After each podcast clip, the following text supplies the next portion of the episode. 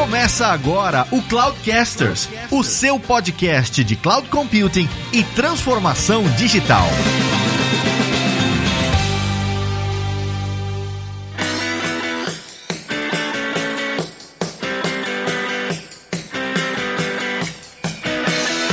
Olá pessoal, aqui é o Evilázaro Alves e eu não confio em script escrito por sysadmin.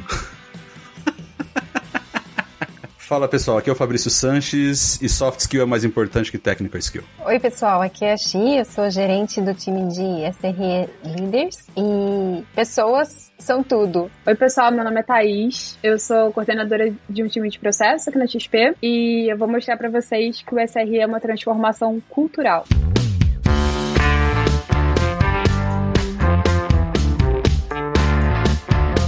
Fala pessoal, estamos de volta aqui com o Cloudcasters e hoje para falar de um tema que é super quente. A gente vai falar sobre Site Reliability Engineering, um nome meio complicado em inglês, mas basicamente é um engenheiro de serviços, né, que mantém os serviços de pé e tudo mais. A gente vai discutir isso um pouco. E para falar com a gente sobre esse tema, a gente está trazendo aqui duas profissionais da XP, investimentos. Você já sabe, se você acompanha o Cloudcasters, que o Cloudcasters e a XP estabeleceram uma parceria algumas semanas atrás, acho que já tem mais de um mês, na verdade. E a gente está aqui com terceiro episódio dessa parceria para falar um pouquinho sobre esse tema que é quente. A gente adorou a sugestão da pauta para falar sobre isso e a gente tá aqui com eles hoje. E eu queria começar trazendo um pouquinho da, dessa conversa de DevOps, né? Porque eu ainda me lembro, acho que isso foi em 2014, 2015 mais ou menos. Eu me lembro que eu tava num evento e foi a primeira vez que eu ouvi a terminologia DevOps. E eu sei, acho que o conceito deve ter um pouco mais que isso, né? Um pouquinho mais de 5, 6 anos, mas foi a primeira vez que eu ouvi. E eu me lembro de, de ouvir o, o palestrante falar e ficar ficar assim meio assustado com o que ele estava falando. Era um, evento chamado Velocity, eu acho que vocês devem, devem ter ouvido falar já. E ele fazendo uma analogia, né, para apresentar o conceito de DevOps com situações do mundo real dentro de, um, de, um, de uma corporação de bombeiros, por exemplo, né? Então, para reagir à mudança rápida, para você reagir a um incidente e tudo mais. Eu lembro que aquilo explodiu minha cabeça e a partir dali eu comecei a estudar um pouquinho sobre DevOps e depois isso se tornou, com o crescimento das plataformas de nuvem e tal, isso se tornou um, um boom gigantesco no mercado. Antes de falar especificamente de SRE e tal, eu queria revisitar um pouquinho desses conceitos de DevOps, assim, e trazer o seguinte ponto. Como é que vocês veem essa questão do SRE com o DevOps? Porque uma das coisas que eu tenho visto muita confusão, tanto na literatura quanto de pessoas que estão falando sobre isso e, e, e vivendo nesse mundo, né? Como é que vocês veem essa questão do SRE em relação ao DevOps? Como que essas duas coisas elas se relacionam? Porque em muitos aspectos eu vejo que tem um overlap, mas ao mesmo tempo eu, vejo que elas são coisas muito diferentes, né? Não, quando você olha para DevOps, a questão da agilidade e tudo mais. Eu queria ouvir um pouquinho de vocês, qual é a visão de vocês nesse aspecto, assim? Para mim tem muito overlap, apesar de entender que são diferentes, mas eu queria muito aprender de vocês, a visão de vocês sobre isso. Eu acho que, assim, o principal que a gente precisa entender é que DevOps não é uma pessoa que é DevOps, é uma cultura DevOps. Então, o time precisa ter essa cultura de automação, de entender o que, que a gente pode transformar de manual para colocar uma automatização e acelerar o processo. Então, essa mentalidade de achar que DevOps é uma pessoa ou uma área ou uma função, ela é um pouco distorcida e então é interessante que essa separação ela precisa acontecer. E qual que é o link em relação ao SRE? O SRE utiliza algumas práticas DevOps para conseguir acelerar o processo dele de entender, por exemplo, o produto do começo ao fim e depois conseguir observar ele quando ele é entregue para o cliente final. Certo. Então o que você está dizendo basicamente é que o SRE ele se apoia nessas estratégias, e eu tô totalmente com você, né? DevOps, longe de ser uma pessoa, é muito mais uma, uma ideia, né? Um conceito que tem que envolver diferentes perfis de profissionais para acontecer e tal. E aí o que você tá dizendo é que o SRE, então, ele se apoia em alguns conceitos de DevOps para que as coisas aconteçam, né? Porque, por exemplo, uma das coisas que o DevOps prega, né, e que é um dos grandes objetivos de quem faz DevOps, de quem tá procurando implementar DevOps, é a questão de continuous integration, né? Por exemplo, né? Então, uma automação de como você entrega os seus ambientes. E isso também é parte do que o SRE faz, né? Então, minha pergunta vai mais nesse sentido, assim, de como que vocês veem essas duas coisas se entrelaçando, para depois daí a gente partir para falar mais profundamente sobre SRE e tudo mais, mas é, mais nessa linha. Eu entendo que, assim, o conceito do DevOps e, e as ferramentas que a gente tem nessa, nessa jornada de DevOps, elas são essenciais para que o SRE consiga trabalhar. Então, para que ele consiga, por exemplo, integrar as ferramentas ferramentas e ter o continuous integration, é necessário se munir dessas ferramentas e entender como que funciona o processo end-to-end para a gente poder fazer essa automação e, por exemplo, numa pipeline, já fazer as verificações e testes que são, são necessários para não precisar de mais uma pessoa parando o processo ali e causando uma demora na entrega do time to market. Então, é importante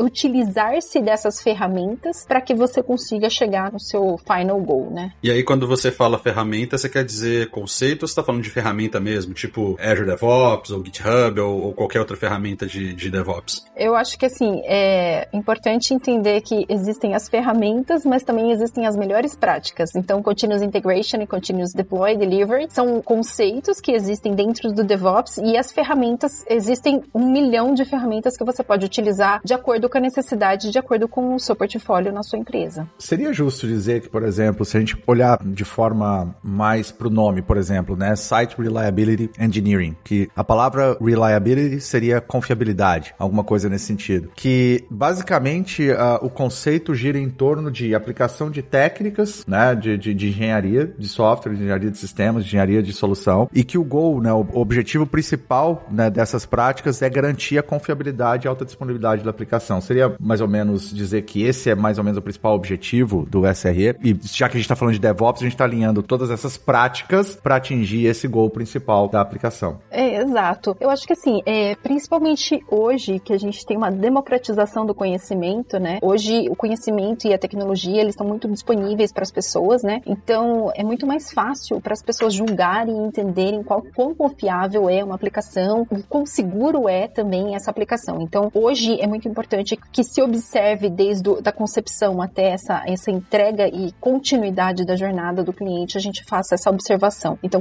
confiabilidade, com certeza, é um dos pontos chave, só que não é o único. Interessante, porque você tá, falou algumas vezes, né, sobre observabilidade, né, observação. E nós gravamos um, um episódio com a Roberta Arco Verde, que ela é engenheira do Stack Overflow. E é impressionante você ver que como que a equipe, né, de engenharia do Stack Overflow, eles praticamente não tomam nenhuma decisão ali de arquitetura sem antes observar e medir, né, e trazer essa informação para que eles possam tomar essa decisão. Então nós entramos em discussões assim muito interessantes de modelos arquiteturais, por que, que o Stack Overflow não usa microserviços, por que, que o Stack Overflow não usa nuvem. E ela foi provando por A mais B, baseado em dados que eles tiraram mesmo, né, que eles mediram, até mesmo do framework de acesso a dados que eles possuem, né, do porquê eles não precisam disso. E quando a gente fala de, dos conceitos de DevOps, que é a entrega de valor o mais rápido possível para o negócio, e aí a gente se beneficia de técnicas de engenharia e de automações e tudo mais para fazer essa entrega de valor, pelo que eu tô ouvindo aqui, eu tô aprendendo com vocês, na verdade, sobre SRE, é que também a gente vai ter algumas práticas, né? Entre elas,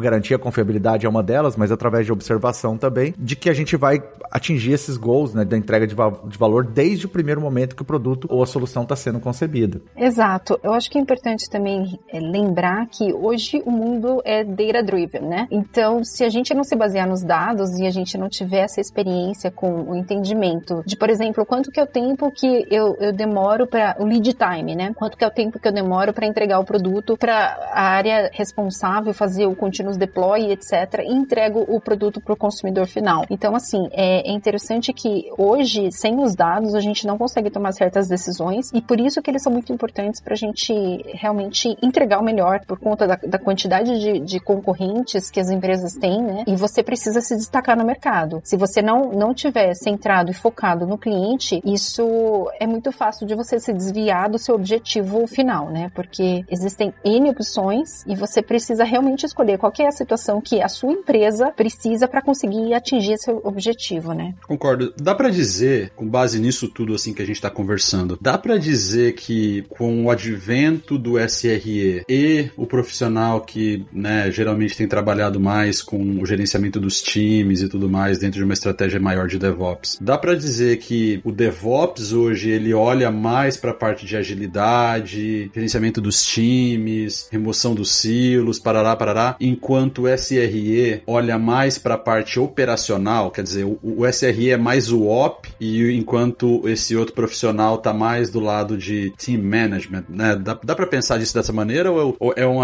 é um assumption meio torto? E eu queria adicionar até um ponto nessa pergunta, Fabrício. Já que você tá trazendo para essa linha de que ele é mais ops, né? E é mais pensando também talvez na sustentação dessa aplicação, será que essa também é uma parte de quando trouxe o ops pro DevOps ali pros times de desenvolvimento também trouxe todas essas técnicas de engenharia, né? Porque quando a gente trabalhava no modelo não tão agile e não tão DevOps, tinha aquele muro da confusão, né? O time de desenvolvimento ia lá, passava a bola pro time de operações e aí o time de operações fazia um monte de perguntas, né, relacionadas à arquitetura da solução, da infraestrutura, né? Mas você já pensou nisso? Você já pensou naquilo? Você já pensou naquilo outro? E isso às vezes gerava um vai e vem danado. Então, pegando o ponto do Fabrício, essa questão, né, de, de mais a, a parte de ops e se foi nesse momento que trouxe também essas disciplinas para dentro do time de desenvolvimento. Fabrício, eu não sei se eu concordo muito com essa parte de, de SRE ser mais um ops e DevOps ser mais a parte de gerenciamento, tá? Eu, de novo, eu acho que, que a gente precisa separar o assunto e entender que o. Toma, Fabrício, toma. Desculpa. Toma. Na cara. Eu acho que é, o SRE, além de, de conhecer as ferramentas e conseguir opinar e ajudar os times a tomar as me melhores decisões e tomar junto essas decisões com eles, é importante ele ter essa parte de, de DevOps, a cultura mesmo, de proatividade, como que eu vou fazer automação, como que eu vou melhorar a experiência do cliente. Então, é, eu acho que, assim, DevOps, de novo, eu entendo mais como uma opção que as pessoas precisam assumir como cultura mesmo. É o jeito que eu penso, eu sou proativa, eu quero ter o continuous integration, eu não quero ser parada por toils. Então, eu entendo muito mais dessa maneira. É que eu não queria ser polêmico, mas é que a visão que eu tenho é que o SRE é o novo sysadmin. Só, só pra deixar claro. tô brincando, tô brincando. É que o Evi Lázaro falou isso outro dia, eu achei interessante, eu queria. Nossa, que mentira! que mentira! Que mentira.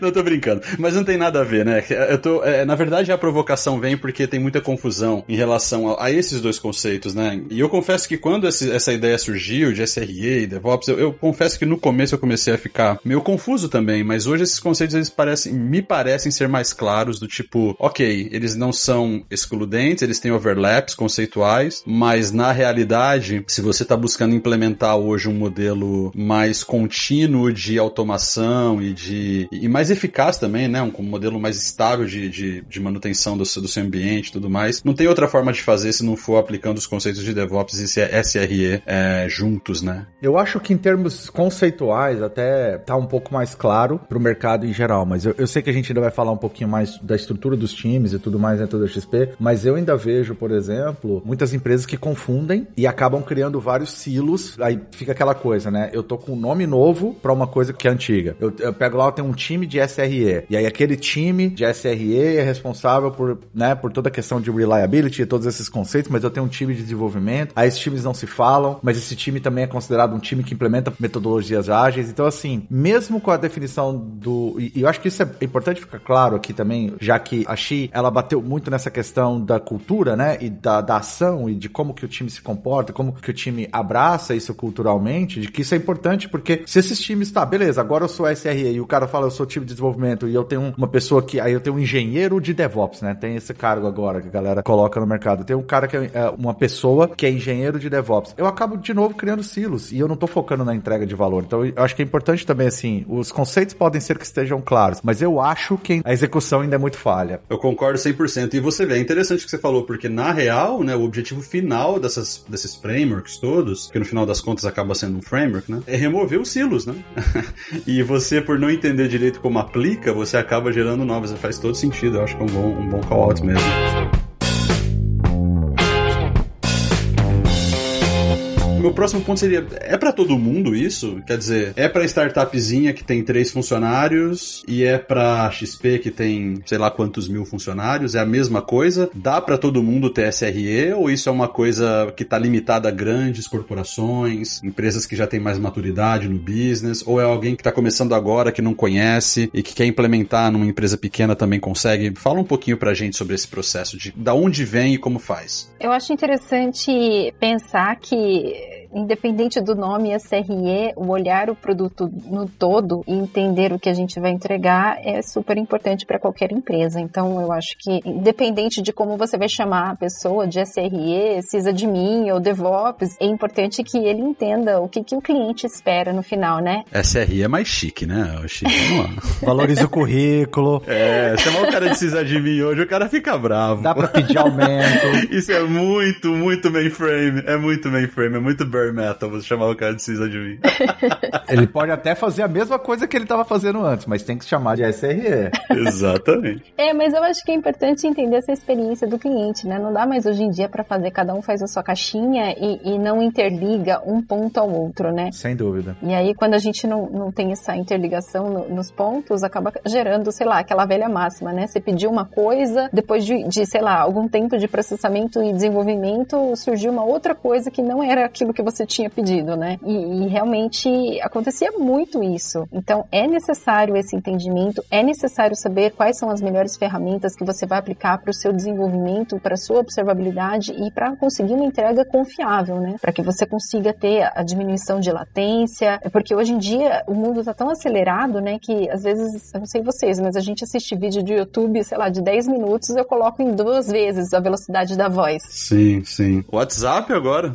Criou recentemente, exatamente. Eu acho que a gente tem, tem pressa de tudo, né? Então esse ponto é importante para a gente poder é, também atender o, os nossos consumidores finais, né? Porque no final das contas está todo mundo com pressa de fazer as coisas, mas se você fizer com pressa não vai fazer direito. Então faça com pressa e tenha conhecimento para o que você está fazendo, né? E entenda através de dados. E como é que funciona isso na visão de vocês? Assim, quem pode ter acesso a uma estratégia mais eficiente de SRE? É só pequena empresa ou a empresa grande? Quem tem acesso a isso? Quem, quem pode fazer isso? Eu entendo que se o foco no cliente for uma das premissas da empresa, é importante ter essa função, porque senão vai surgir um negócio muito louco no final. Mas você não acha que também tem um quê de maturidade que tem que vir junto? Por exemplo, se você. E aí eu tô só jogando coisas aqui, posso estar falando um monte de asneira, mas eu não sei. Imagina que você tem lá meia dúzia de developers, a maioria deles nunca trabalharam num ambiente que tem essa, essa automação, essa busca por dinamismo e, e, e eficiência e tal, e de repente você falou, a partir de agora é assim que a gente faz release, a partir de agora é assim que a gente faz change management. Eu não sei, me parece que é a mesma ideia de microserviço, né? De quem não, não tem maturidade para trabalhar com microserviço, querer trabalhar com microserviço. Quando eu penso em SRE, me vem esses, essas mesmas é, ideias na cabeça. Ou seja, será que é, quem não tem essa maturidade operacional conseguiria criar uma estratégia de SRE? É só esse meu ponto, assim. Eu faria um jumping aqui. Eu acho, Fabrício, até fazendo um contraponto, que se você pensar do ponto de vista de implementação de todos os conceitos e todas as boas práticas, talvez você não vai ter essa maturidade, você não vai, talvez para uma empresa pequena, com um time menor, vai ser um pouco mais complexo. Eu vou falar sobre observação, observability. Eu até comentei o exemplo da Roberta Arcoverde do Stack Overflow, que ela mencionou isso muito no episódio, né? Até mesmo para você pegar essa parte e começar a medir sua aplicação e extrair dados de lá, exige uma maturidade, exige uma estratégia, exige uma implementação. Não, uma arquitetura, você tem que pensar muito bem como que você vai implementar isso. Então eu acho que a forma com que eu colocaria é o seguinte: para diferentes tipos de maturidade de empresa, diferentes tamanhos de empresa, você tem escopos reduzidos do conceito. Uhum. E você começa, o importante é você começar. Então, mesmo com agilidade é, e com DevOps, será que toda empresa vai ter uma automação 100% do pipeline dela? Talvez não. Mas a partir do momento que ela começa lá pequenininho, lá, lá no, no comecinho, já tendo sprint, já definindo um, um time, é, já definindo as cerimônias ali de, de agilidade e automatizando pequenas partes, ela está iniciando a jornada dela. Então, eu acho assim, minha opinião, eu acho que toda empresa assim, mesmo as menores. Minha humilde opinião. Humilde opinião. Exato.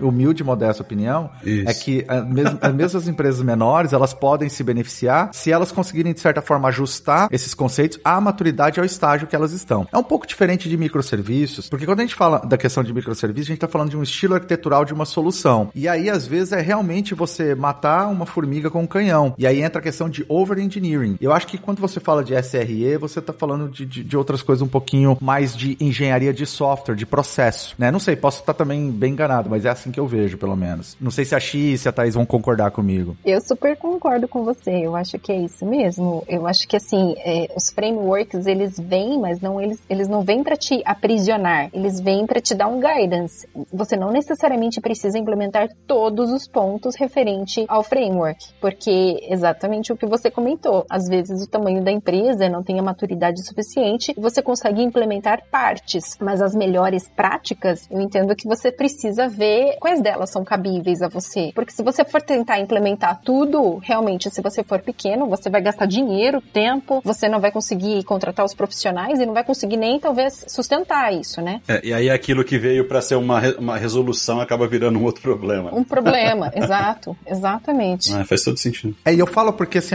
eu tenho uma certa experiência já com implementação de, de metodologia já ágeis, né, de E a parte de, de DevOps também. Então, assim, a gente às vezes consegue, mesmo em empresas com uma maturidade muito grande de tecnologia de TI, departamento de TI, mas que talvez não tinha uma maturidade muito grande de desenvolvimento de software, né, de esteira de desenvolvimento, de processo de engenharia, às vezes pequenos ajustes no processo você já vê grandes resultados, né? Pequenos ajustes, pequenas implementações. Então eu acho que a maturidade da empresa, ela tá muito mais em olhar e fazer um gap analysis, né? De onde ela tá e onde ela quer chegar e fazer essas implementações aos poucos. A minha crítica ao microserviço, a gente tem, né, alguns episódios que a gente fala muito sobre isso, é que uh, geralmente aí olhando para o engenheiro de software, para o programador, o cara vai lá, olha aquilo, acha aquilo maravilhoso e aí ele quer implementar aquilo em todo tipo de projeto. Aí já é, é tudo que ele quer fazer é utilizar containers e microserviços e eu quero escalar desse jeito, como se todo projeto fosse de alta escalabilidade, de necessitasse de ter uma granularidade tão pequena da, das regras de negócio e assim por diante. Eu acho que é diferente quando você fala de estilo de arquitetural e quando você fala de processo. E eu vejo que o SRE envolve muita coisa de processo também. Sim, de melhoria dos processos para tentar otimizar as áreas, com certeza. É, é, necessário que o SRE faça e entenda, por exemplo, através de um assessment, aqueles bottoms up, sabe? E realmente entender quais são as dores, aonde que a gente pode endereçar, aonde que a gente pode linkar talvez uma área a outra. Então a gente estava falando de silos agora há pouco, mas existe aquela história, né? O meu departamento trabalha certinho, só que ele não conversa com o outro aqui do lado. E um depende do outro. Então eles criam as coisas independentes e na hora de linkar uma coisa com a outra não existe esse link. Então é importante que tenha uma, um profissional que, que realmente tenha essa, essa visão para que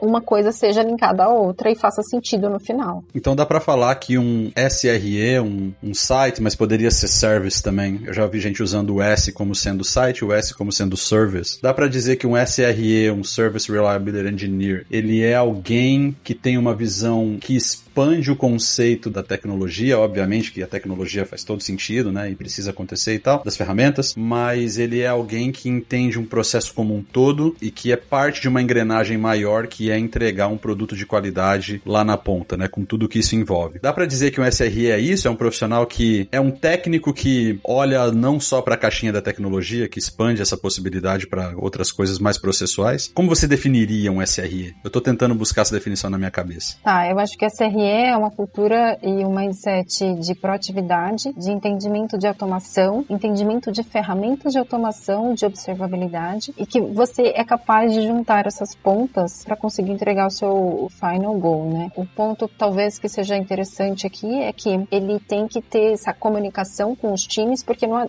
você não automatiza alguma coisa sem saber como essa coisa funciona. Então você precisa sentar com as pessoas, entender como que funciona a área dela e etc.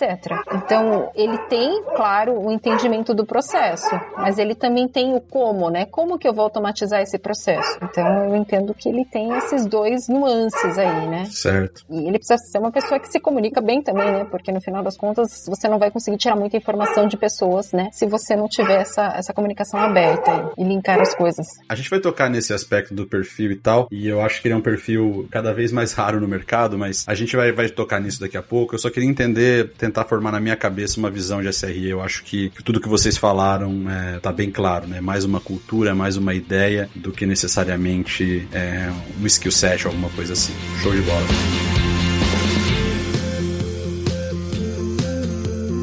E aí eu queria conectar nisso é, para falar um pouquinho, pra gente descer um pouquinho então no que faz um, um engenheiro, de, né, um, um SRE. Mais um escopo de trabalho, né? Mais um escopo de trabalho. Qual é o dia a dia de quem trabalha com SRE? Eu sei que uma das coisas que o DevOps, né, acredito que todo mundo que trabalha com software aqui deve conhecer também esse conceito, que é o de Continuous Integration, né, Continuous Deployment. Como é que você cria isso? É um dos pilares do DevOps, né? Como é que você cria entrega contínua de valor para o seu cliente através de uma entrega contínua de tecnologia. E eu sei que uma das coisas que está debaixo da aba do SRE é justamente é, como ele projeta, como ele faz o design de releases, né? Então eu queria que você falasse um pouquinho para mim o que significa release engineering dentro do contexto de um SRE, porque é uma coisa que o DevOps também olha, mas eu acredito que aqui do lado do SRE, pelo que eu tô ouvindo, tende para ser algo um pouco mais focado no design de como o release é feito e tudo mais. Então, é, eu queria entender a visão de vocês assim, como que isso acontece. Eu acho importante pensar na, no release como um, uma melhoria que está sendo feita ou até a correção de algum bug, alguma situação neste sentido, mas que não tenha uma interrupção no serviço. Por isso que a gente comenta do continuous engineering, né, que é realmente entregar uma continuidade. Para que isso aconteça, você tem que ter uma infraestrutura toda por trás disso. Então, a história do blue green, para você poder fazer essa, essa mudança do, do blue para o green, enquanto você estiver fazendo um update de um, fazer para o outro. Existem outras técnicas, mas eu acho que é importante ter essa situação configurada na sua infraestrutura para que você seja capaz de fazer esses releases. Pensando sempre no menor impacto e se puder não ter impacto algum e ser totalmente transparente para o usuário final é o objetivo do SRE, fazer essa integração e, e essas melhorias no sistema para que não aconteça interrupções, nem futuras e nem causadas por alguma situação que já foi identificada, como por exemplo um bug. Entendi. E aí eu queria trazer para um ponto que a gente falou lá no começo. Ah, entenda, uh, Xi e Thaís, assim, eu tô aprendendo pra caramba nesse episódio aqui, então eu vou usar vocês assim para me ajudarem a entender algumas coisas. Quando a gente olha para release engineering, e eu, eu tenho um background como desenvolvedor, né? E eu sou da, antes de eu trabalhar com metodologias ágeis e DevOps e tudo mais. Lázaro desenvolveu muito software em Microsoft Access. Cara, Access, eu comecei minha carreira lá atrás com Access, mas eu desenvolvi muito em VB. Cara, mas você tá sendo unfair, cara. Access foi meu primeiro eu ano. Tô brincando com você, coração. Cobol. Poxa, vocês vão falar da minha idade aqui, assim, na cara dura. Mas assim, eu vim dessa época do muro da confusão, né? Onde eu ia lá, eu fazia, compilava, gerava meu pacote, entregava pro time de, de operações, falava, cara, falou valeu, se vira aí, dava problema, eu era aquele primeiro cara a falar, a minha máquina funciona, né? e quando eu olho uma caixinha falando Release Engineering, e dentro dessa caixinha provavelmente a gente tem N técnicas, né? N metodologias, boas práticas, checklists e tudo mais, né? E a gente vai falar de deployments, de, de ambiente e assim por diante. Tá aí, talvez, uh, parte do que a gente falou lá no começo, do valor que o time de Ops foi trazendo pro time de desenvolvimento, né? Foi trazendo em termos de conhecimento, de cultura, de falar, ó, oh, mas peraí, antes da gente fazer, até mesmo na hora do planejamento da sprint, né? Olha, na hora de você definir isso aí como pronto, você não tá considerando isso daqui, isso daqui, isso daqui, na hora de fazer, faz sentido isso daí ou não? Eu acho que faz super sentido, assim, eu acho que o, o ele traz o calor que a galera de Ops sente, né, daquilo que foi pra produção. Então, o papel dele é evidenciar isso, evidenciar, tipo, olha só o que você tá subindo, talvez não esteja tão confiável, talvez não esteja escalável. E sentar junto com o dev team e mostrar o caminho correto, né? Porque ele sente a consequência, né? Eu adorei o, o, a sua expressão, né? Faz o pessoal trazer o calor do que é você fazer esse deployment, né? Eu acho que você resumiu de forma fantástica. E faz muito sentido na minha cabeça, porque quando eu olhei, eu tava estudando a pauta e, e a gente conversando sobre o que a gente poderia trazer pro episódio, eu olhei essa caixinha e falei, caramba, release engineering, né? Não é apenas um nomezinho bonito para um monte de tarefas que precisam ser executadas. Né? Tem um monte de conceito, boas práticas e tá aí por trás. E pensando como um developer, hoje talvez é mais comum em alguns times, mas pelo menos olhando numa época em que tinha realmente essa divisão muito clara de times, tem um monte de conceitos aí por trás que os times de desenvolvimento jamais pensavam né, na hora de, de, de empacotar a aplicação e mandar para fazer o deployment. O Thaís, o Xi, pode fazer deployment na produção de uma maneira automatizada no FTP? Meu Deus. Ai, meu Deus. pode abrir lá o FTP, o arquivinho. Pode testar em prod numa sexta-feira à noite, com todo mundo bêbado. Pode testar em produção? Pode clicar com o botão direito assim, editar online. é, obviamente que a gente brinca, mas o assunto é super sério. Então, se eu tô entendendo aqui da, do papo de vocês, e eu também tô usando esse episódio para aprender pra caramba, o SRE não é o cara que cria a esteira, né? Ele não é o cara que entra lá no, no Jenkins ou no Azure DevOps ou qualquer que seja a ferramenta, que entra lá e faz o processo acontecer. Ele é o cara que entende o valor, entende como a Thaís usou a expressão, o calor do que algo nessa linha pode causar e ele faz a ponte com os times de ops ou de desenvolvimento, ou os dois geralmente, para garantir que os pipelines e que as integrações estão acontecendo da melhor maneira possível. É isso? Sim, e com esse fato, né, esse calor que ele passa para o time de desenvolvimento, ele traz uma coisa muito importante que a gente já falou de silo, né? Ele compartilha essa responsabilidade com o dev team, né, daquilo que está em prod. Então acho que isso aproxima cada vez mais e até a cultura, né, o dev team sobre a necessidade deles pensarem quando botar uma aplicação no ar, quanto a disponibilidade, é, latência, é, métricas de qualidade, de segurança. Enfim, eu acho que atrelado ao SRE, ele traz essa, essa responsa, sabe, compartilhada que ajuda muito a evolução do produto e da confiabilidade da entrega como um todo. Concordo 100%. Então, se eu tô entendendo e na minha cabeça as pecinhas estão começando a se conectar, é o cara lá do SRE vai lá, faz ele entende o que tem que acontecer, como que essa parte do, do software da, da solução tem que ser entregue, ele interage com os times para fazer esse entendimento, ele projeta como essa integração ideal realmente deveria acontecer num modelo mais conceitual e ele entrega isso na mão do time de ops ou de quem tá fazendo, né? Se a gente tá falando que não tem mais silo, né? Quer dizer, ele entrega para alguém ali dentro do time que vai lá e vai operacionalizar essa esteira e com isso ele consegue entender o calor, passar, né? Todos esses aspectos que a Thaís acabou de mencionar. Gostei, gostei. Finalmente consegui entender, Vlas. Eu sou meio burro, mas eu consegui entender agora isso aqui. Ainda bem. Puxa, eu já tava cansado de passar vergonha com você aqui. Oh, até que enfim.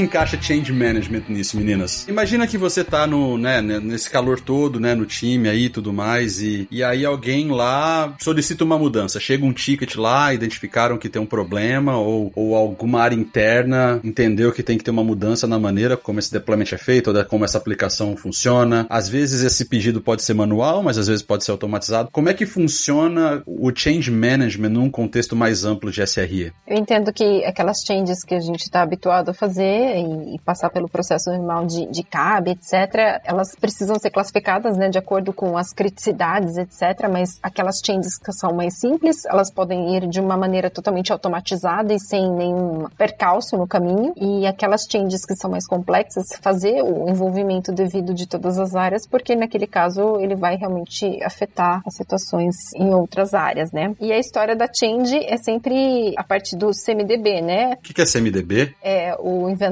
geral de todos os itens de configuração que você tem dentro da sua empresa. Ah, ok. E é necessário que você tenha essas conexões entre o que, que vai ser o item afetado, quais são as aplicações que estão atreladas a ela, e por isso que as changes elas são muito importantes, elas precisam ser bem documentadas. E assim, eu acho que é uma visão meio evolutiva também, sabe? A gente quer chegar num fluxo mais fluido de gestão de mudanças, para que a gente não, não siga esse processo rígido que a gente falou que a gente está acostumado de CAB, de botar todo mundo dentro de uma sala, discutir o quão impactante é aquela mudança, o que, que precisa ser feito com ela. A gente quer sim trazer automação, trazer fluidez para dentro, mas de uma forma confiável. Então, para isso, a gente tem que medir, acho que maturidade dos times quanto ao que eles estão botando em produção, né? É, a gente vai flexibilizando, automatizando e também conscientizando os times para que eles tenham essa autonomia e liberdade, né? Eu acho que é um ponto bem importante quanto a change management. E como é que isso se entrelaça com as áreas de negócio? Porque eu imagino que num contexto de uma empresa como a XP, né, você tem os times de negócio que estão lá entendendo o que que o então vamos lá, a gente teve um papo aqui com o time do cartão XP, né? Foi o nosso primeiro papo aqui da parceria. E aí eles contaram um pouquinho pra gente como foi tecnicamente para eles chegarem nesse ponto, como é que eles fizeram priorização das features e tudo mais. Então, o time do produto do cartão XP, vamos imaginar que ele queira mudar, ele queira fazer um, um, um request lá de mudança para o que está acontecendo ali dentro. Como que isso se relaciona? Então, como é, como é que ele, ele faz o pedido manualmente para essa área de SRE? Olha, tá aqui uma mudança que eu quero que aconteça e a área operacionaliza isso, já desce isso para os times de desenvolvimento, mantém o tracking de tudo que está acontecendo? Ou não? Ou é um processo 100% fluido que o time também faz parte do grande umbrella, o, o time de produto faz parte do grande guarda-chuva ali do SRE e eles têm autonomia para fazer o change management? Como é que isso se entrelaça com os times de produto? Eu acho que essa parte,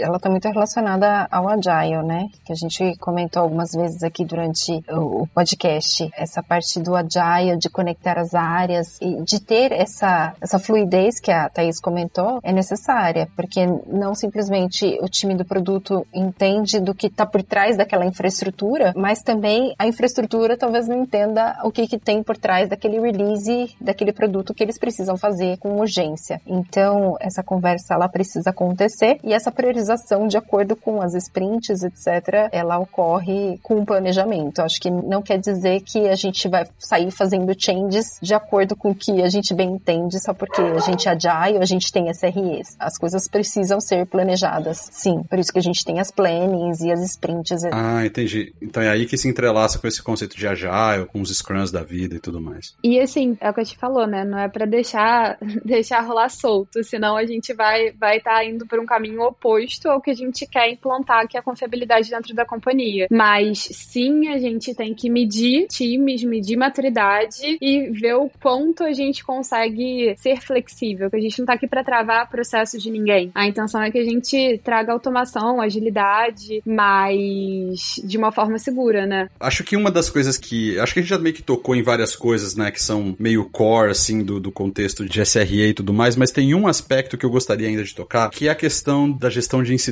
né? Porque existem duas certezas no mundo, né? Duas certezas na nossa vida. Uma é que a gente vai morrer, a segunda é que merdas vão acontecer no ambiente produtivo, né? Já aproveitando que você puxou de incident management, eu queria adicionar dentro desse contexto, que é uma dúvida, assim, muito forte minha, porque eu nunca tive oportunidade de trabalhar nessa parte, que é a questão de SLA, que eu acho que está ligada também à questão de, de gestão de incidentes, né? Porque a primeira pergunta que eu tenho é como que você define o SLA? Porque se você perguntar para cada dono de produto da solução que você está trabalhando qual é o SLA, eles vão falar que é 99.99999 para esse grupo de pessoas que é responsável por aquele produto, sempre vai ser o maior SLA possível. Mas como que de fato você define isso e que você alinha isso com o negócio? Do tipo assim, não, eu não consigo te dar um SLA de tanto, né? Eu vou ter que te dar um SLA menos. Ou não, eu consigo ter uma, uma indisponibilidade um pouco maior, porque essa aplicação não é tão importante. Embora para o time de pessoas que trabalham com aquele produto possa ser mega importante. Como que vocês entram num, num consenso? E aí depois entra a questão do, do gestão de incidentes. Acho que a SLA ela precisa de, ser definida a quatro, oito mãos, é, mas também às vezes precisa entender, por exemplo, a sazonalidade daquele produto, né? Vamos dizer, a gente tem uma situação que eu tenho uma, um incidente acontecendo durante o, o off hours. Depende daquela situação, eu não tenho uma SLA tão crítica assim. Mas se fosse durante business hours, eu tenho uma SLA mais agressiva.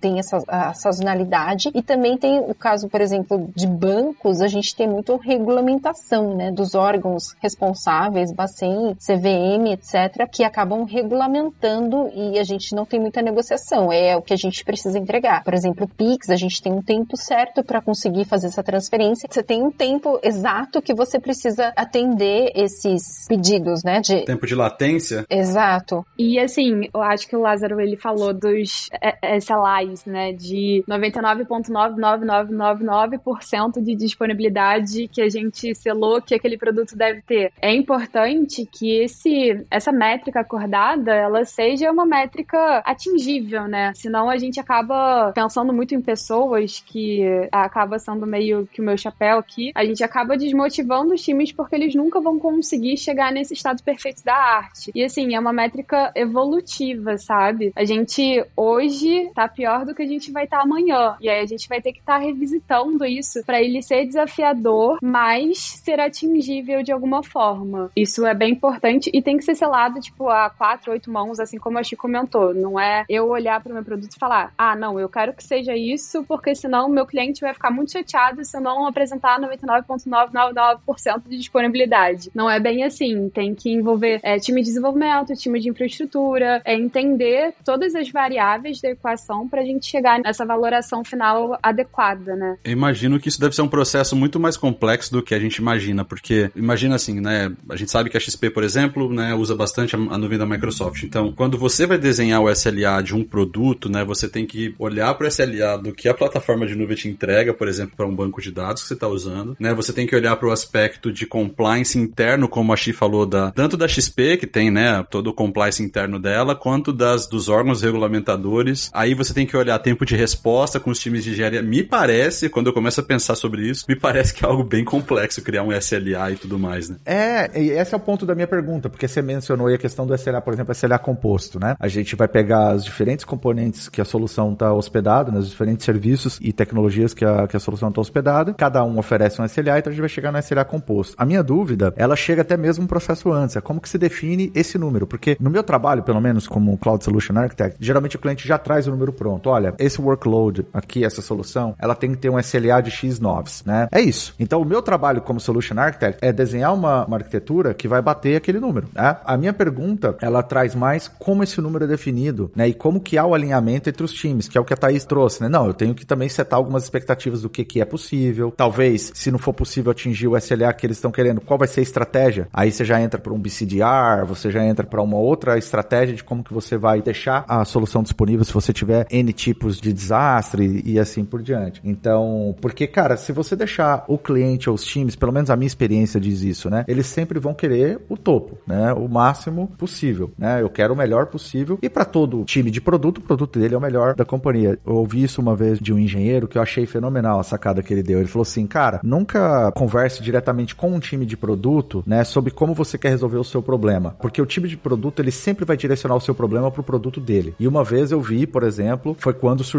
aquela ideia de querer ter construção de workflows em ferramenta de e-mail, entendeu? Sendo que você tinha outras opções. Então nunca fale com o time de produto qual é o problema que você quer resolver, que ele vai usar o produto dele, né? Então fale com os arquitetos, porque os arquitetos é que vão são generalistas o suficientes para saber, olha, esse problema seu eu resolvo melhor com aquela tecnologia. Quando você vai direto no time de produto, ele vai falar, não, meu produto resolve. Porque se não resolver, ele vai criar uma feature lá e vai fazer resolver. então, eu queria entender um pouco mais como que esses SLAs são estabelecidos, né? É uma curiosidade minha, porque realmente é uma parte, assim, que eu nunca trabalhei, assim. Eu acho que é legal a gente lembrar que a gente mede diferentes tipos, né, de métricas. A gente tem os SLAs, que são os acordos com os nossos clientes, né, vamos falar assim. E os SLAs, eles são impactados por acordos que nós selamos até contratualmente com esses clientes, tá? Então é, é o que a Xi trouxe da gente sofrer com órgãos regulamentadores também. Eles impõem que a gente tem que, sei lá, praticar uma latência abaixo de xxx milissegundos de resposta para o cliente. Então a gente tem que se adequar a isso para cumprir esse acordo imposto sobre esses órgãos regulamentadores. Então é um pouco diferente do, do que a gente estava falando ali, tipo, do, do acordo junto com o produto, que é, seria o SLO, né? Que é o objetivo. O acordo junto com o produto, eu acho que a gente tem que trazer os times para se conversarem, aí analisar junto com os times de arquitetura, infraestrutura, produto, qual é a nossa meta interna de que a gente quer atingir de disponibilidade, de latência, olhando sim para o SLA acordado junto com o cliente final, mas traçando metas atingíveis para nós também, sabe? Então acho que a gente tem que tem diferentes níveis de métricas e que elas são compostas por discussões de diferentes times. Eu acho que não tem uma, uma receita de bolo assim certa para todos os níveis, sabe? Eu acho que a gente tem que olhar e ver o que, que a gente quer medir e aí a gente juntar todo mundo e chegar nesse consenso final aí, mas sempre olhando para algo atingível, sabe? É, não esquecer dessa premissa. Não, eu acho que você já deu um guia fantástico, que é tipo, olha, talvez trabalhar dois pontos principais, né? O que que você quer medir, né? E o que que é possível atingir. Aqui, como eu fico de um lado do time em que geralmente as minhas discussões eu já tenho esse número, né? Sempre me gerou essa, essa curiosidade, porque também às vezes quando eu tô meio de implicância com os times, né? E eles vêm falar, ah, precisamos atingir uma latência de X, não sei o que, X segundos. Eu sempre pergunto, quanto que você tem hoje? Aí o cara não sabe responder. Eu falo, mano, você não sabe nem quanto que você tem hoje, já quer falar quanto que eu tenho que entregar de latência? Tipo, né? Como que você mediu? Como que você trouxe? Às vezes, às vezes eu tô meio chato, aí eu venho com essas perguntas. Mas era isso. Mas legal, acho que já deu um guia bem interessante aí de dois pontos, que faz para mim faz total sentido. Mas assim, você tá 100% certo. E a gente tem que medir o SLI, que é exatamente essa pergunta que você faz pro time, quando ele chega com valor de 99,99% de métrica de disponibilidade, você tem que falar, e aí, qual está estado atual da sua aplicação, aonde você está hoje. Então, casa muito ali da gente conseguir monitorar todos os nossos produtos e medir esses componentes um pouco mais operacionais, né? Vamos falar assim, para a gente setar esses acordos um pouco mais táticos, que são os objetivos de produto, né? Para aí depois a gente desdobrar eles em acordos é, com clientes finais, né?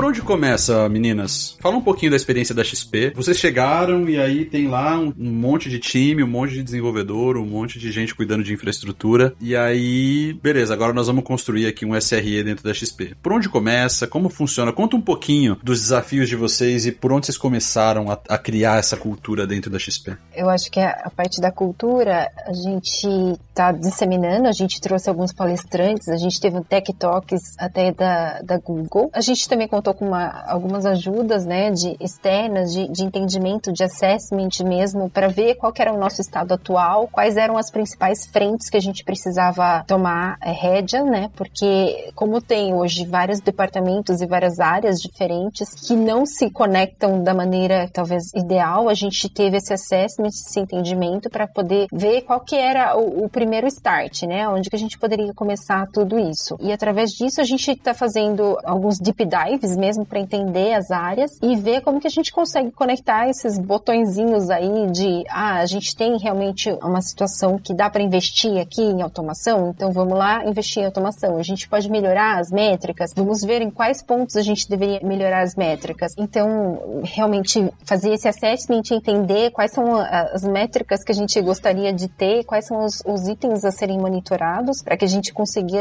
ter essa observabilidade da maneira correta. E, então, assim, assim, esses assessments eles estão acontecendo, a gente está linkando esses pontos para conseguir chegar nesse entendimento. Então a gente está fazendo agora MVPs, tá? Com duas áreas, né? E a gente está entendendo as dificuldades, lessons learned, através dessas conversas que a gente está tendo no, nos times aí. Eu acho que uh, o que a gente está vendo agora com a implantação da SRE na nossa experiência é que é uma mudança cultural, gente. Assim, a gente precisa mudar tanto a cabeça do time de operações, infraestrutura, quanto do time de desenvolvimento também. E a gente vê um cenário que aqui dentro, pelo menos, estamos todos muito dentro do mesmo barco, remando para o mesmo lado, sabe? Então, é, a gente está tendo uma, uma experiência positiva de implantação, mas o que a gente está focando agora é no aculturamento, é, de deixar claro de qual é a nossa missão, o que, que a gente quer fazer com a implantação do SRE e quais podem ser os benefícios aí de médio e longo prazo da gente fazer esse, essa mudança, sabe? Apontar para esse novo rumo e trazer essa, esse conceito, essa metodologia, essa cultura aqui para dentro de casa. Então, a gente está investindo aí no momento de treinamento, capacitação do time, para eles mudarem a cabeça deles também, sabe? Eu tenho que mostrar para um time de operações que antes ele gastava o tempo dele 100% atendendo incidentes, fazendo ops mesmo, e que agora ele vai ter que talvez gastar, adotando a premissa do SRE, 50% do tempo dele pensando em automatizar aquilo e 50% só em ops. Então é uma mudança de dia a dia das pessoas mesmo, sabe? Então a gente tem que deixá-las confortáveis. E é isso que a gente tá hoje na XP, assim, esse momento de implementação. Deixa eu fazer uma pergunta aqui, meio polêmica, hein? Meio polêmica, Lázaro. Ah. Você confiaria num script ou num, numa infraestrutura como código escrita por um cara de ops, Lázaro? Olha. Capacitação, galera. Capacitação é tudo. E hoje ele faz tudo manual. E você confia nele. Por que você não vai confiar na automação? Então. É claro, necessária capacitação. Mas se você não confiar, vai ser complicado. Assim, hoje você já confia, né? Hoje você já confia de que ele tá atendendo aquele incidente, de que ele tá fazendo aquilo acontecer. Não. Agora ele só vai ser devidamente capacitado para ele fazer o que ele faz hoje de forma manual, de forma automática. Não, Thaís, a gente não confia. A gente não confia. Você sabe por quê que não? A gente, não, sabe por que a gente não confia? Porque na é. verdade é o seguinte: toma que a bomba é tua. Se der, se der problema, você que se vira. É a transferência da responsabilidade, não, não é confiança. É falar, mano, minha parte eu já fiz, a minha máquina funciona. Não, tô brincando. É brincadeira, gente, é brincadeira. Então, mas o que eu falei lá no começo, gente, é da responsabilidade compartilhada. Então. É, não é, é, não é exato, é uma mudança de cultura mesmo. Não, tá, faz todo sentido. Sim, sem dúvidas. Até a minha pergunta, agora, brincadeiras à parte, obviamente, ela é mais assim assim, como que foi esse choque cultural? Porque tudo bem, não adianta, se você tá falando que é uma mudança cultural, vai haver um choque, tá? Vai haver um choque entre os times e tal. A gente pode até, viu, Fabrício, até como sugestão, a gente pode gravar um outro episódio só para falar das tretas, confusão, porradaria. Pô, esse vai ter uma audiência monstra. Né? É. Vai bombar. Tipo assim, tretas das mudanças da XP. A gente pode criar aí, um, um, só para isso, né? Só para falar das tretas. Fica a sugestão aí, Bruno. É. Brincadeira dessa parte, óbvio. O que o Fabrício tá falando assim, quando ele fala, ah, você confiaria, porque é sempre aquela piadinha, né? Aquela brincadeira do na minha máquina funciona, o problema é da infra, e vai lá dar problema, a infra devolve e fala problema é de, de, de desenvolvimento. Mas quando a gente tá, obviamente, no modelo de DevOps e os times se unem e, e o objetivo é o mesmo para todo mundo e tem essa colaboração, a gente rompeu essa barreira, isso tá claro. Mas a partir do momento que você fala que é uma mudança cultural, vai haver uma ruptura, né? Vai haver um choque. Como que foi a aceitação dos times? Como que foi as primeiras sprints, né? Que vocês implementaram isso e o aprendizado disso, né? Que vocês começaram a, a trazer internamente. É, tá sendo ainda. Eu acho que a cada, cada novo passo que a gente dá tem mais um choque de alguém. Algum atrasado que não entendeu um pouco a missão, ou um choque da evolução mesmo. O que a gente tem que fazer e tem que ter em mente, instruir as lideranças que estão à frente desse movimento, é ter empatia, mostrar o valor que isso vai agregar para a empresa. E assim, como eu falei, a gente deu sorte, talvez, de ter um time muito engajado e todo mundo dentro do mesmo barco e quer remar para o mesmo lado, sabe? Então, quando a gente entrou ali no, junto com o time de desenvolvimento, a gente viu um time de desenvolvimento bem aberto a sugestões que a gente quer trazer, querendo inserir a gente nos ritos, querendo direcionar pontos nas sprints de issues que a gente identificou que deveriam ser feitos. Então, for now, estamos dando sorte. Mas eu acho que a gente ainda tem um, um mar pela frente, sabe? A gente ainda tem muita transformação para enfrentar. Como a Chi falou, a gente está pilotando em duas áreas. É, o movimento ainda não rolloutou para tudo e a gente está aprendendo, né? Cada dia uma surpresa nova, uma dificuldade nova e é chamar todo mundo para perto, sabe? Mostrar que a gente está no momento de aprendizado e que isso aqui vai ter um valor muito bom para a companhia no futuro. Então, é trabalhar gente, gente, sempre gente. final das contas é tudo gente. Pô, legal, eu acho muito bacana. Eu fico pensando como é que vocês vão chegar para a companhia daqui a um ano, dois e falar assim, olha só, tivemos sucesso, tivemos ou não tivemos sucesso. Como é que vocês vão coletar métricas para chegar para a companhia e dar essa resposta? Como é que vocês estão pensando nisso? Vai medir downtime, vai medir tempo de uptime? Quais são as métricas que vocês estão pensando em utilizar? Eu acho que é, as métricas são realmente aqueles incidentes que são os major incidents que, que não acontecem mais há um tempo. Então, eu acho que falando um pouco mais de, de incident management, troubleshooting, etc., é entender, fazer pós-mortem é, e você reduzir ou até eliminar aquela situação para que ela não aconteça mais. Esse, para mim, é uma das do, dos objetivos finais, é que você consiga entender o seu ambiente de uma maneira tão holística que você não tenha mais aqueles incidentes, porque você conseguiu corrigir quando aconteceu e se aconteceu, ou conseguiu até prevenir eles de acontecer por conta das métricas que você já implementou no seu sistema. Então, eu acho que uma, um, um ponto de sucesso da, da, implementação da SRE é a unidade entre os times, é, a interconexão entre eles, as pessoas serem capazes de seguir em frente sem ter uma outra pessoa, né, dando aquele apoio moral toda hora, ou, ou até tendo que ir em outra área pedindo o consenso ou o aval, porque eles têm autonomia para conseguir essas melhorias no sistema. Então, eu acho que é o time mais feliz, a empresa sem crises, sem outages, sem latência, e então, assim, são alguns pontos que talvez eles, eles são um pouco, talvez você consegue medir eles, mas é, eu entendo que é, é uma satisfação de todos mesmo, de, de conseguir esse, esse objetivo.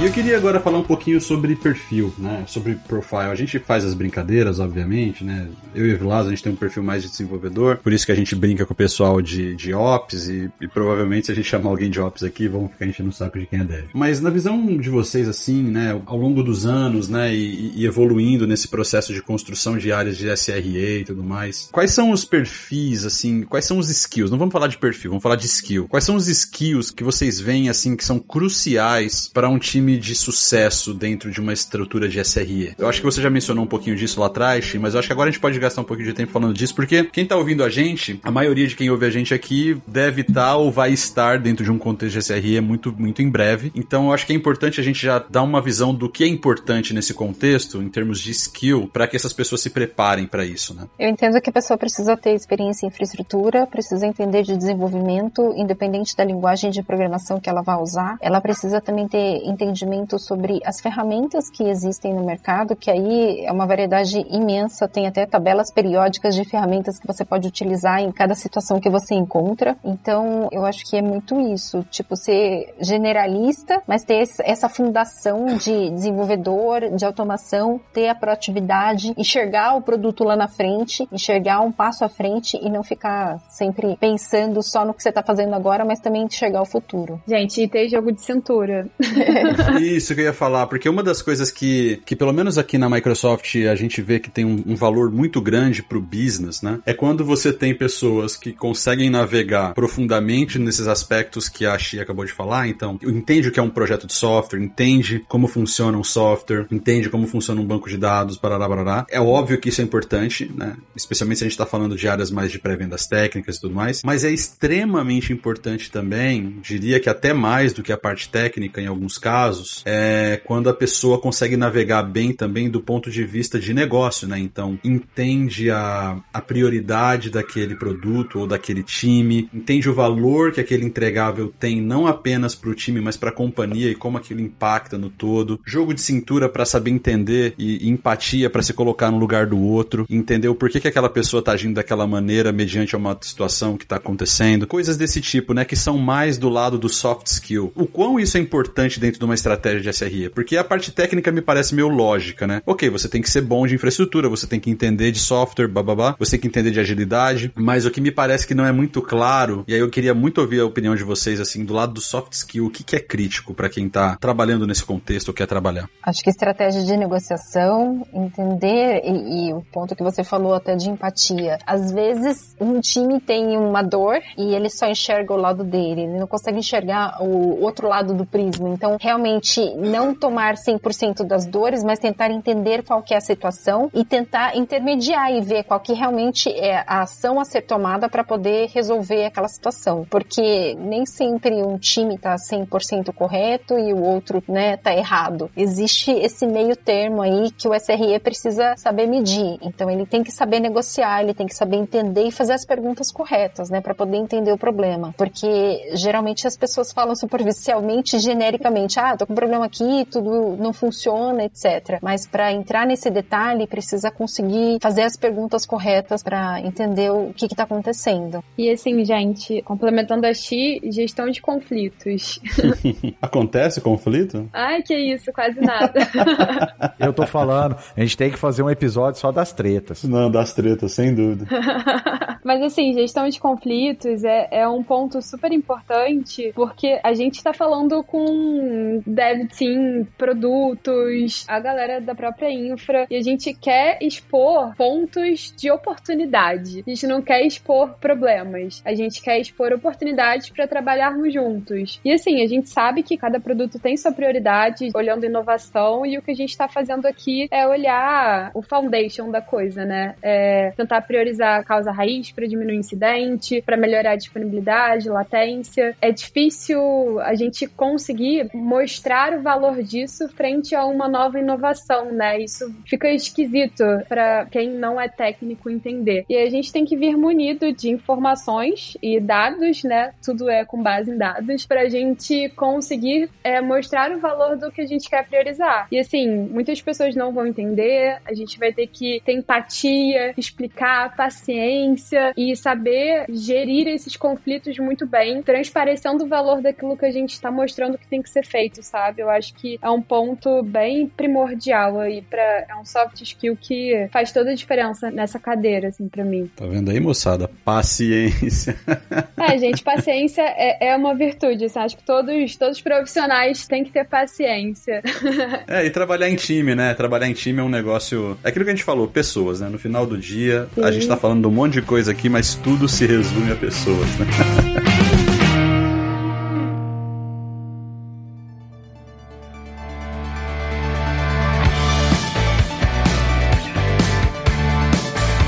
Meninas. Muito legal. Acho que eu, pelo menos, aprendi horrores, assim, é, é, absurdamente, e consegui desmistificar algumas coisas também. Eu acho que o, o, o que eu gostaria de trazer para as muito já foi dito, então, assim, não tem muito o que eu possa adicionar, mas é que sempre isso vai se repetindo na questão de ferramentas, processos e pessoas, né? Ferramentas, processos e pessoas. Então, você está trazendo para dentro da sua empresa uma nova abordagem, uma nova variável para dentro do time, um novo conceito, uma nova forma de você uh, desenvolver o produto ou de pensar, né, adicionar mais uh, informações ali na forma de pensar e de conceber o produto, você obviamente tem que trazer para esse contexto a análise da maturidade do momento que você está, da sua jornada, dos objetivos que você quer atingir e tentar trazer isso de forma gradual, não simplesmente chegar e falar, beleza, agora eu entendi o que é SRE, então tá aqui os tópicos que SRE cobre, na próxima sprint a gente vai colocar tudo isso e a gente vai contratar X pessoas para começar a fazer. Eu acho que não é esse o ponto. É, identifica a sua jornada na agilidade em DevOps como um todo, na sua maturidade na entrega de valor para a empresa através de software e dentro dessa maturidade desse momento que você está, sempre busque os frameworks e as melhores práticas e vai adicionando. É uma evolução contínua, né? E como já foi dito, obviamente, né, suporte às pessoas, porque no fim do dia são elas que vão ali estar tá trabalhando no dia a dia. Eu sempre falava isso na minha, na minha empresa, né? Empresas não fazem negócios com empresas, pessoas fazem negócios com pessoas. Isso você expande para a área de trabalho, né? Quando você está num time de desenvolvimento, não é a empresa que está desenvolvendo o produto, são as pessoas que estão naquele time. Então, suporte as pessoas. É isso. Como boa agilista, fico até emocionada de escutar isso.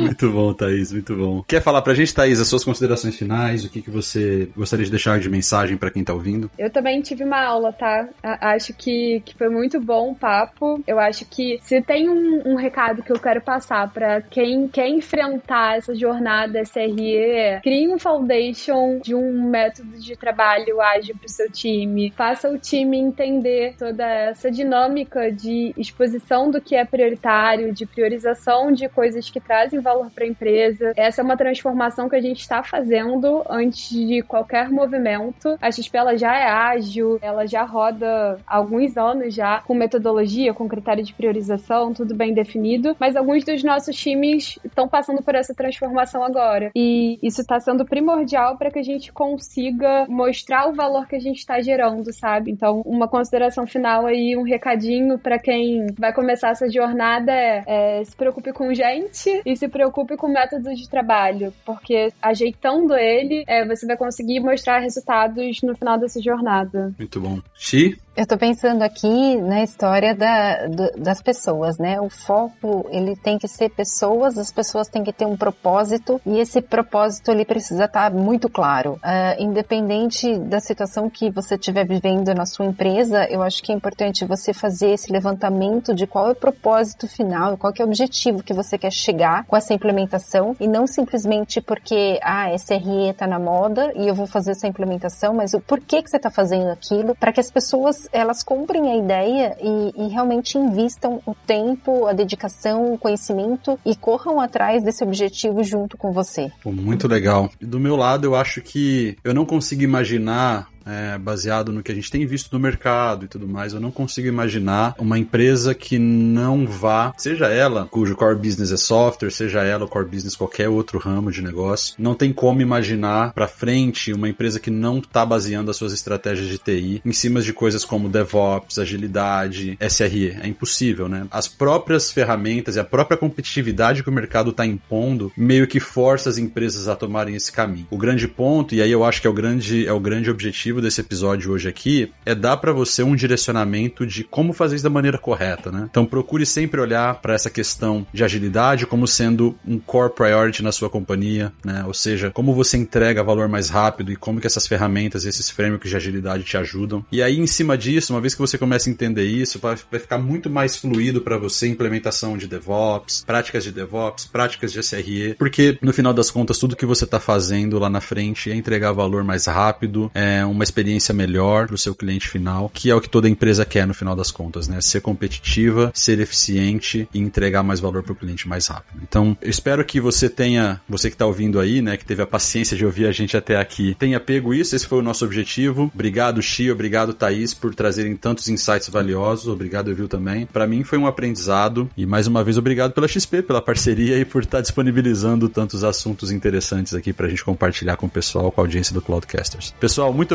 obrigado para você que ficou com a gente até aqui. Até a próxima e valeu!